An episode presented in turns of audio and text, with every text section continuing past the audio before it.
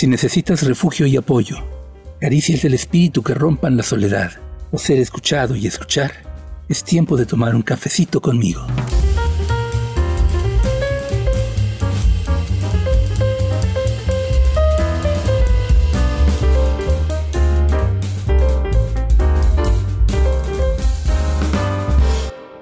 Hola, muy buenas tardes, ¿cómo estás?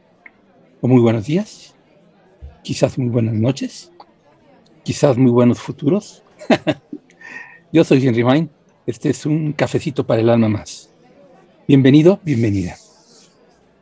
Hoy estaba pensando acerca de los nueve cuerpos que tenemos y me di cuenta, desde tiempo atrás lo había notado, pero ahora más claramente, que es una lástima que no nos eduquen de la manera correcta nos hacen pensar y nos llevan a, pensarlo así, que este cuerpo biológico que cada uno tiene, de carnita y huesito, nervios, mm, tendones, músculos, arterias, sangre y demás líquidos de todo tipo, es el único cuerpo que tenemos, o que es de hecho el cuerpo. Bueno, pues, ¿qué tal que nos educaran de otra forma? Y que nos hicieran ver que en realidad nuestro estar encarnado en este juego de separación no implica que seamos tan solo este cuerpo, porque lo que realmente somos es multidimensional, una vez que entramos en las dimensiones. El uno que se pone a jugar el juego de separación ve que tiene recursos para ir explorando el juego de separación de distintas formas. Y como aquí se pone los movimientos desde dos parámetros que son el espacio y el tiempo. Espacio, tiempo y movimiento son las categorías en el juego de separación para la experiencia. Pues dice entonces, voy a aprovechar el tiempo y voy a hacer simultaneidad. Y dado que este juego de separación lo hemos expresado en gradaciones, de vibración, de energía y demás, pues entonces puedo expresarme, puedo indagar el juego de separación, diría el alma, que se metió a jugarlo, desde distintos aspectos y simultáneos. Aunque pudieran no parecer simultáneos a la expresión que yo decido explorar según niveles de vibración. Y así entonces el alma dice, ¿Con qué elementos juego? ¿Con qué elementos puedo hacer esto? Y se da cuenta que en primer lugar tiene una expresión luminosa. Se da cuenta también que tiene una expresión causal. Más aún, se da cuenta que tiene una expresión vibratoria. Ah, pero no queda ahí la cosa. Hay una expresión etérica. Y todo esto lo va concibiendo de alguna forma para sí misma. Ya nosotros acá le podemos llamar, como los estoy mencionando, estos niveles de gradación de vibración o de expresión. También hay más, puede ser incluso una expresión electromagnética, pero además energética. Ah, porque la energía, ¿cómo es adorada la energía, verdad? Bueno, la mayoría de las personas piensan en términos de energía cuando se habla de el cuerpo y su funcionalidad, el mundo y su funcionalidad. Pero más allá de la energía, tenemos pensamiento. Entonces, hay una expresión de pensamiento. Y luego ya entrando en, lo que vamos a llamar, o terminando de llamar, un cuerpo, también hay expresividad de emotividad desde ese cuerpo. Y así llegamos a lo que pensamos que es nuestro cuerpo, el cuerpo biológico, el que tenemos cada uno, de carnita, huesos, tendones, músculos, arterias, venas, líquidos, flujo y reflujo y demás. Cabellitos también. y entonces el alma dice, bueno, si dispongo de todo eso, pues qué tal que entonces voy a ir de lo más vibrado con intensidad, con gradación alta, a lo vibrado con menos intensidad o gradación alta. Y voy haciendo una escala con todo eso. Y así se traza una expresión múltiple, simultánea, aunque en cada una de esas expresividades parezca ser lineal desde el tiempo o el espacio, y a pesar de que tiempo y espacio, desde este movimiento que va a ser en estas distintas características que va identificando como posibilidades a su alcance de indagación del juego de separación, se dice entonces que lo va a hacer, pues según la gradación de vibración de cada una de estas posibilidades, y entonces el espacio y el tiempo van a parecer diferentes con respecto a las otras gradaciones. Nosotros, por ejemplo, aquí, lo que llamamos la tercera dimensión, para nosotros el tiempo es lineal, y así lo concebimos, lineal. Pero no necesariamente es así. Cuando, por ejemplo, pensamos en la posibilidad de gradación causal. Y entonces decimos, bueno, entonces el tiempo va a jugar de manera diferente, el espacio también, pero siempre va a haber espacio y tiempo en alguna consideración y medida. Bueno, entonces, ¿qué tal que me pongo a indagarlo considerando que cada una de esas posibilidades de expresión que me quiero dar a mí misma, dice el alma, para indagar su juego de separación o el juego de separación de todos, les voy a llamar cuerpos. Y entonces, pues los pone o los identifica como tales y cada uno con su distinto nivel de, de vibración o de expresividad o de expresión y también de consideración propia de espacio-temporalidad y movimiento espacio, tiempo y movimiento, categorías de la percepción en cualquiera de sus niveles. Y así pone nueve cuerpos. Y a nosotros no nos educan así, fíjense. Nos educan a ver solo un cuerpo, como decía. El propósito de esta manera de hablar contigo, a través de un espacio y tiempo que va a posteriori, es ver precisamente de manera un tanto detallada que nuestra alma se está queriendo expresar desde esas nueve posibilidades, a la que vamos a llamar nueve cuerpos. Y poderlo ver así nos va a llevar a ciertas cuestiones interesantes. Empecemos con el cuerpo que tenemos, más reconocido. Este de carne, huesos, sangre, tendones, músculos, etcétera, etcétera, líquidos y demás. Este cuerpo tiene cinco posibilidades de percepción incrustadas en él, los cinco sentidos.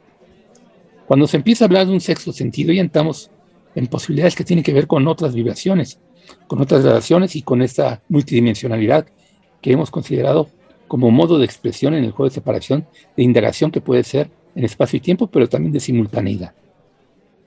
Y entonces ahí vemos que el sexto sentido podría ser considerada la intuición. Considerado la intuición. Pero entonces abrimos esa posibilidad a más. En la intuición ya juega todo lo demás, los, otros cuerpos.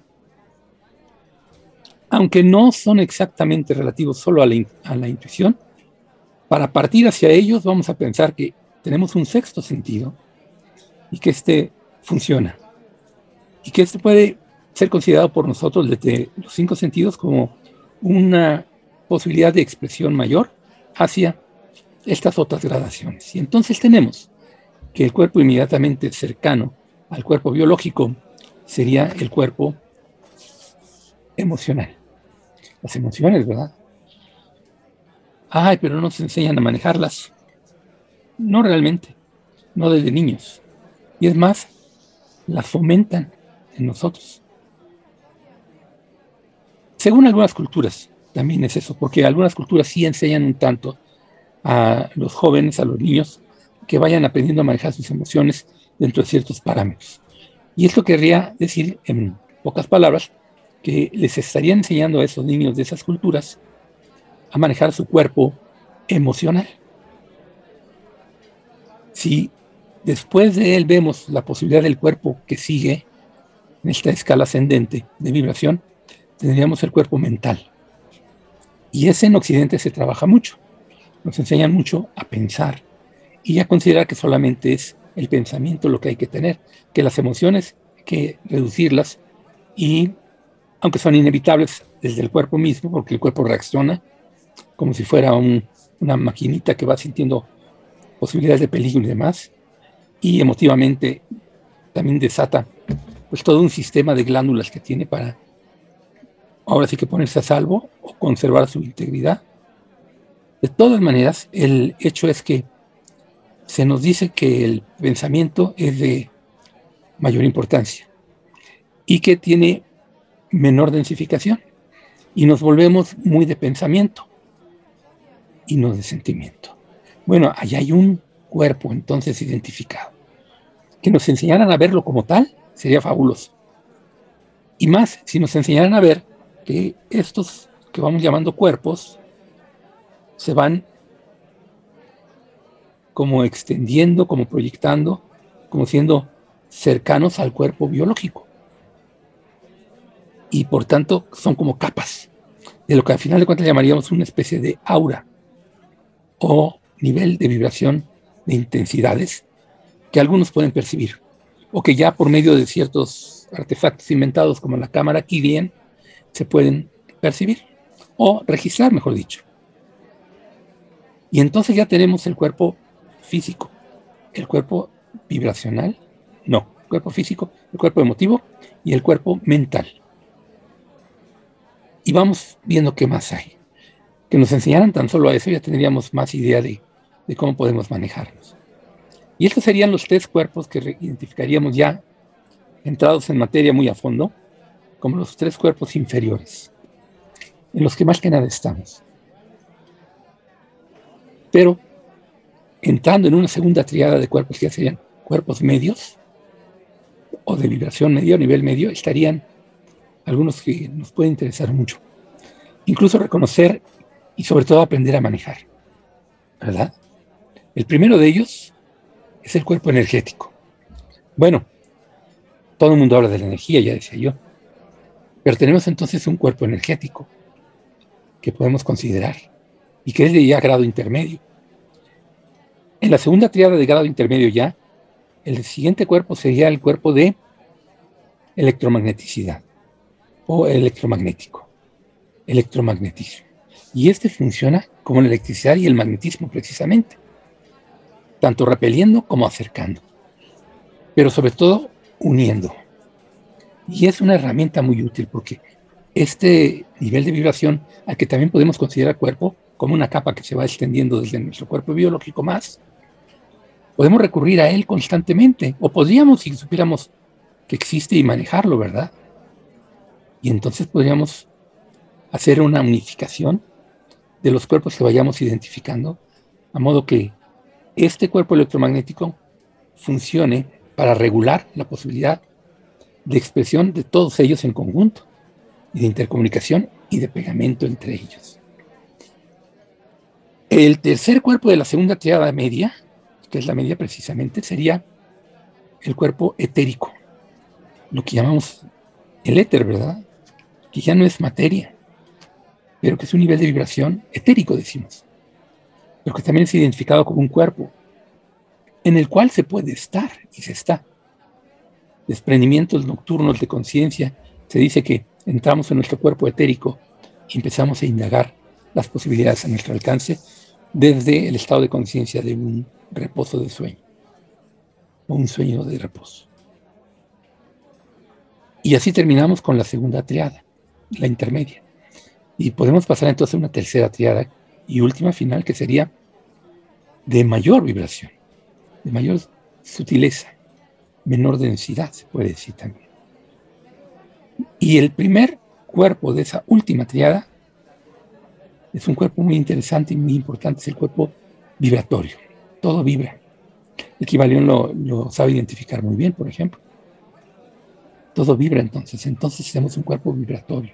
Y este puede regular y regula, de hecho, todos los, los que le anteceden en esta escala ascendente que vamos considerando también la podemos considerar descendente, pero ya vamos a llegar a eso. Este cuerpo vibratorio es fundamental entonces. arribita de él, se puede decir, encimita de él, está el cuerpo causal. Es un cuerpo que ya tiene que ver con la conciencia, un nivel de vibración de la conciencia, con todo lo que se va a estructurar como indagación de la aparente separación. Y este ya maneja el espacio y el tiempo a su antojo. Incluso casi los elimina. Y el último de los cuerpos es el cuerpo de luz. Se habla mucho de los seres de luz, ¿verdad? Bueno, pues los seres de luz son eso. Cuerpo de luz todo él. Todos ellos. Que nos enseñaran ello. ¿Qué haríamos si nos enseñan a manejar nuestro cuerpo, no solamente biológico o material, sino bien nuestro cuerpo de emotividad o emotivo, nuestro cuerpo mental o de pensamiento, nuestro cuerpo energético o de energía, nuestro cuerpo electromagnético o de electricidad y magnetismo, ¿verdad? Y de unificación, desde la polaridad que, que se maneja en esa expresividad, o el cuerpo etérico también que nos enseñaran a manejar, a identificar y a manejar. Y de ahí las posibilidades más altas que son las de las del cuerpo, que nos va a dar la primera de las posibilidades altas. Y el segundo y el tercero, que son como ya una superioridad. Bueno, pensando en eso estaba yo diciendo, y si les platico a mis hermanitos de ello, y se lo puedo explicar de cierto modo para, para causar cierta curiosidad en, en quienes me escuchen y que esto los motive a querer indagar eso y que lo vayamos entonces descubriendo juntos sobre la marcha, al menos en principio a manera introductoria, y que esto nos diera ya en los tres últimos cuerpos que son el de vibración, el causal y el de luz, un despliegue de posibilidades para nuestro cuerpo, este, el último de la escala descendente, el primero de la escala ascendente, que consideramos que es el cuerpo biológico, ¿qué tipo de vida llevaríamos? Yo pienso que seríamos una vida de equilibrio. Tendríamos eso, una vida de equilibrio. Seríamos también una vida equilibrada. Buscándola, claro. Y la espacio-temporalidad estaría maleable a nuestra forma de ver las cosas que pudiera ser de incluso alto propósito. Y de alto propósito ya incluiría entonces mayor claridad en el sentido de que no nos limitaríamos tan solo al propósito del cuerpo biológico que tiene sus necesidades de sustento y de funcionamiento, sino a las necesidades de sustento y funcionamiento de cada uno de los distintos ocho cuerpos. Imagínense entonces cuál sería la necesidad de sustento y mantenimiento que tendría el cuerpo de luz. Interesante, ¿verdad? El tema, me parece a mí. Recientemente, platicando con uno de nuestros maestros, le preguntaba cómo se podía hacer ya el movimiento hacia la reintegración en la unificación, dejando atrás por completo el juego de separación, para un alma que así se lo propone. Y me dijo algo muy interesante que es precisamente relativo a estos nueve cuerpos. Así como hay una especie de desencarnación del cuerpo de carne, debería de haber una, una especie de, llamémosle entre comillas, desencarnación de cada uno de los distintos ocho cuerpos que ya mencioné, nueve en total. Y cuando se va desprendiendo el alma de cada uno de esos cuerpos, que ya no lo va necesitando, porque ya no le interesa indagar desde esas perspectivas el juego de separación, que para eso las considero así para irlo indagando, se va desprendiendo entonces de la posibilidad de la emotividad, además de la del cuerpo biológico. La posibilidad del pensamiento de separación, que eso es lo que más lo va a ayudar, la posibilidad del electromagnetismo, que es lo que unifica estos cuerpos inferiores más que nada, o de, lo etéreo, porque lo etéreo aún sigue siendo un, constructo para manejarse dentro del juego de separación. Y ya entrando entonces en desprendimiento de cuerpos, que desprendiera su cuerpo causal y su cuerpo vibratorio para quedar tan solo en cuerpo de luz, pues estaría entonces a un puntito así de pasar a la unificación. Y cuando finalmente se desprende del cuerpo de luz, entonces ya no está en posibilidad de cuerpos. No se ubica a sí mismo en posibilidad de cuerpos. Que recordemos una cosa importante. Esto de los cuerpos lo que implica, y es la importancia de entenderlo bien, lo que implica es que consideramos válida la separación. ¿Cuál es la función ante el juego de separación de los cuerpos? demostrar de distintas maneras que la separación existe, que es real.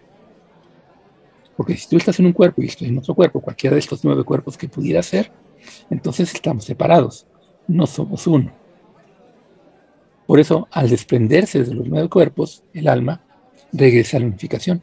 Ya no se concibe a sí misma en separación, por tanto no requiere de cuerpos. Pero primero para nosotros tenemos que aprender a desprendernos de este cuerpo. Podemos funcionar desde él, este cuerpo biológico digo.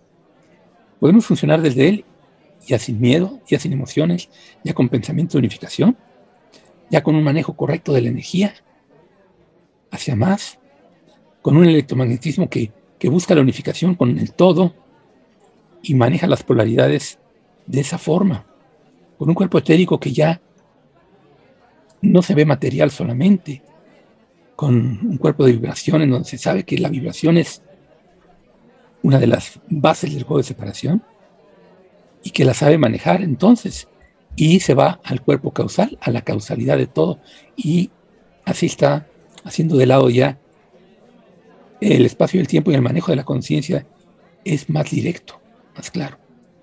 Y entonces la luz llega a él y desde esa luz desprenderse. Que esto lo pudiéramos concebir así. Tendríamos entonces la respectiva separación de cada cuerpo voluntaria, deseada, llevada a cabo con todo propósito y sin apego alguno. Y esta es una de las vías a las que se podemos referir como las posibilidades más evidentes del regreso, el retorno a la unificación del alma. Y para terminar de jugar el juego de separación. Mi propuesta de hoy entonces es, empieza a considerar que el alma se está viendo a sí misma en función de nueve cuerpos, básicamente, que tienen estas características y que hay que aprender a desprenderse de cada uno de ellos. Y con esto no quiero decir soltar el cuerpo biológico cuando no es necesario, pero sí soltar el apego que se tiene por miedo, por culpa, por karma aparente, todo eso aparente con él. Entonces, ¿cómo viviríamos si vamos todavía en cuerpos, pero dando servicio, con conciencia de unificación, pero completamente desprendidos, ya no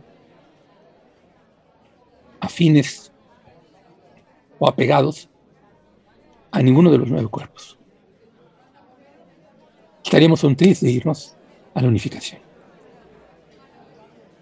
Si para ti es válido entonces esos requerimientos que el EMNU maneja como lo fundamental para terminar con el juego de separación desde la persona misma y el alma, que son estar cansado de jugar el juego de separación, ya no verle más sentido al juego de separación y estar dispuesto a seguir la guía, pues que esta consideración de hoy de cafecito de para el alma sirva como una suerte de guía para ti, a modo de primera consideración de amplias posibilidades que habría que empezar a trabajar en cada uno, que habría que empezar a, a llevar a su expresión más pura. ¿Te parece? Bueno, pues gracias por estar conmigo. Yo soy Henry Main, con sus nueve cuerpos.